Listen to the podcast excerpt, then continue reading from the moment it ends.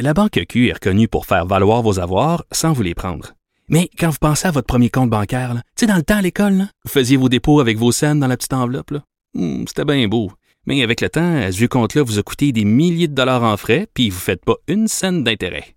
Avec la Banque Q, vous obtenez des intérêts élevés et aucun frais sur vos services bancaires courants. Autrement dit, ça fait pas mal plus de scènes dans votre enveloppe, ça. Banque Q. Faites valoir vos avoirs. Visitez banqueq.ca pour en savoir plus. Pendant que votre attention est centrée sur vos urgences du matin, vos réunions d'affaires du midi, votre retour à la maison ou votre emploi du soir, celle de Desjardins Entreprises est centrée sur plus de 400 000 entreprises à toute heure du jour. Grâce à notre connaissance des secteurs d'activité et à notre accompagnement spécialisé, nous aidons les entrepreneurs à relever chaque défi pour qu'ils puissent rester centrés sur ce qui compte, le développement de leur entreprise. Martino, il n'y a pas le temps pour la controverse. Il a jamais coulé l'eau sous les ponts. C'est lui qui la verse. Vous écoutez Martino. Cube Radio.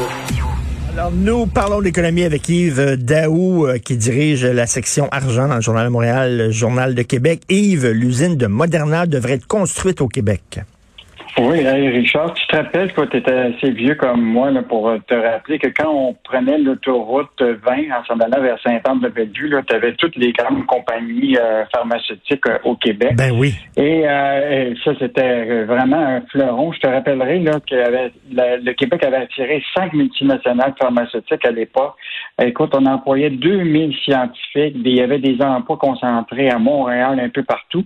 Et tout à coup, quand euh, le fédéral a décidé de réduire euh, ce qu'on appelle euh, la longévité des brevets, là, euh, ben là, ça a favorisé toute l'industrie la- ce qu'on appelle des médicaments génériques, qui est l'industrie de l'Ontario.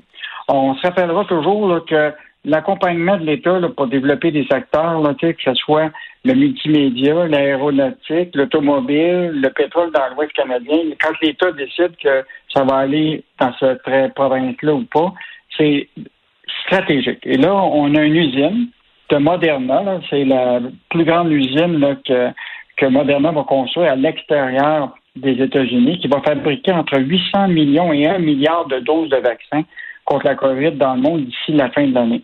Or, euh, ils ont fait déjà l'annonce qu'ils vont s'implanter au Canada, mais là, c'est la bataille pour obtenir l'usine. Et donc, déjà, euh, l'Ontario, avec euh, Mississauga, là, ils se sont positionnés déjà, ils ont invité Moderna. Ils disent, nous autres, on a 470 entreprises, 25 000 travailleurs du secteur des sciences de la vie, on veut vous avoir.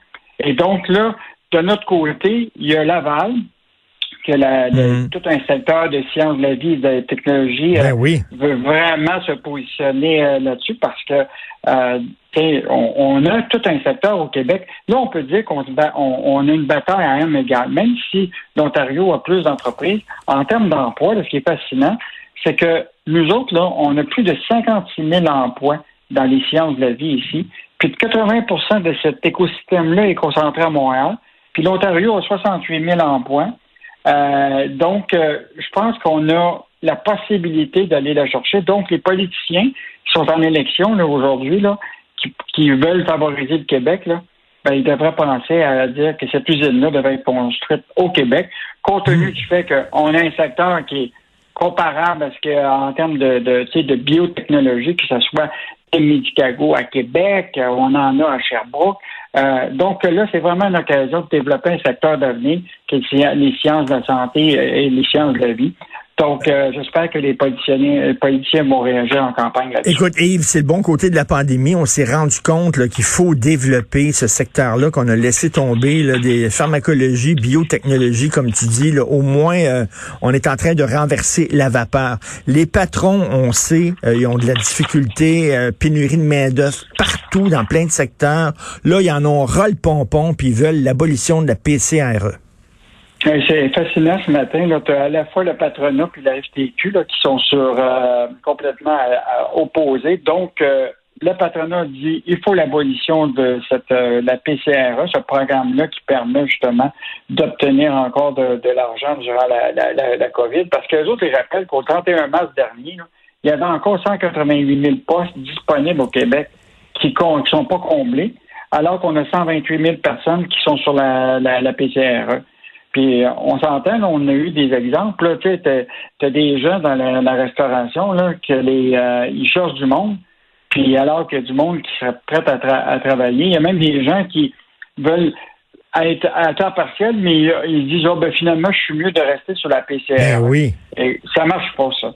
Donc le programme là euh, est prolongé, je, te le dis, jusqu'à la fin octobre, mais la crainte du patronat, c'est que ça soit encore euh, euh, extensionné là, pour plus longtemps.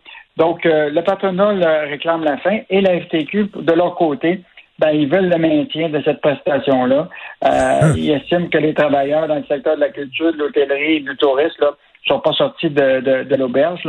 Euh, donc, deux points de vue complètement différents. en passant, je te rappellerai que la FTQ ce matin demande un salaire minimum de 18 de l'heure.